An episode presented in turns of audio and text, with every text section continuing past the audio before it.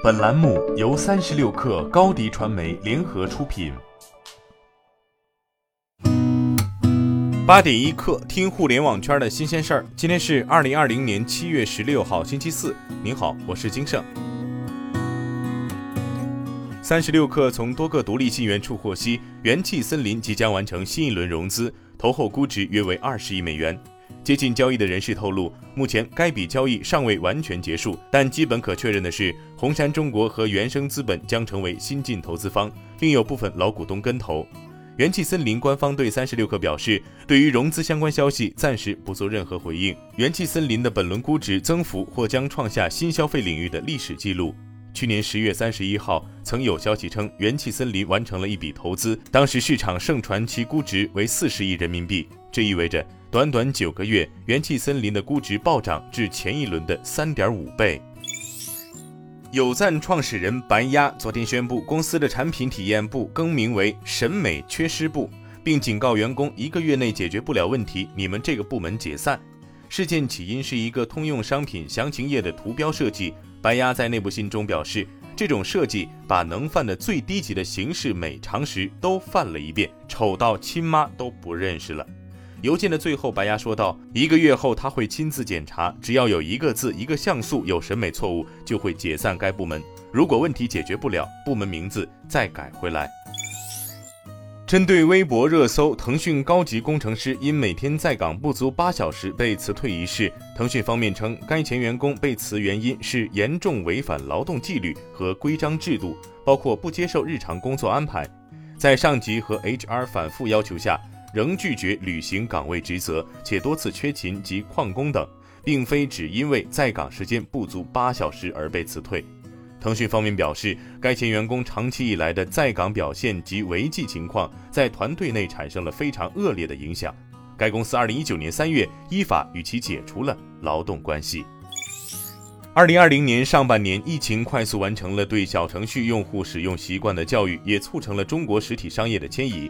阿拉丁昨天发布了二零二零年上半年小程序互联网发展白皮书。报告显示，仅两个月，疫情助力小程序完成了对用户和市场端教育与普及。微信小程序在用户访问人数这一维度下，超市类小程序同比增长百分之一百一十五，生鲜果蔬小程序同比增长百分之一百六十八，社区购物小程序增加百分之八十三，物流类小程序增加百分之六十八。政务类小程序环比增长近百分之六十，医疗类小程序环比增长百分之三百四十七。电子烟的监管正在加强。天眼查专业版数据显示，中国目前企业名称、经营范围或品牌名称包含电子烟、电子雾化器，且状态为在业、存续、迁入、迁出的企业超过一点三万家。截至昨天，以工商登记为准。天眼查专业版数据显示。中国共有超过一千八百家电子烟相关企业已经注销或吊销，其中在二零一九年三月十五号之后注销或吊销的企业有八百零九家，约占死亡企业总数的百分之四十四。据彭博报道，英国伯伯利 （Burberry） 集团将重组公司结构并裁员，在全球范围内裁员五百人，以削减成本。此前，该公司因停业导致销售额大幅下降。另外，全球最大钟表制造商斯沃琪 （Swatch） 集团宣布了三十年来最大规模的裁员，裁减约两千四百人，以缩减门店数量。上半年，Swatch 营收下降了百分之四十三，并出现了历史上首次亏损。苹果公司昨天赢得了一百三十亿欧元（约合一千零三十八亿人民币）的爱尔兰税收上诉案。苹果表示，对欧盟总法院关于爱尔兰税收一案的裁决感到高兴。早在二零一六年八月，欧盟委员会曾裁定苹果在爱尔兰非法逃税一百三十亿欧元，苹果必须要将这部分税金返还给爱尔兰政府。欧盟认为，爱尔兰政府给予苹果的收税优惠构成了非法政府补贴。对于欧盟委员会二零一六年做出的补缴税款决定，苹果 CEO Tim Cook 当时曾愤怒地表示，欧盟此举是彻头彻尾的政治废话。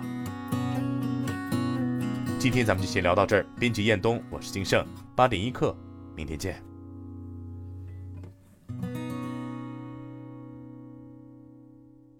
欢迎加入三十六氪官方社群，添加微信 baby 三十六氪 b a b y 三六 k r。获取独家商业资讯，听大咖讲风口，聊创业，和上万客友一起交流学习。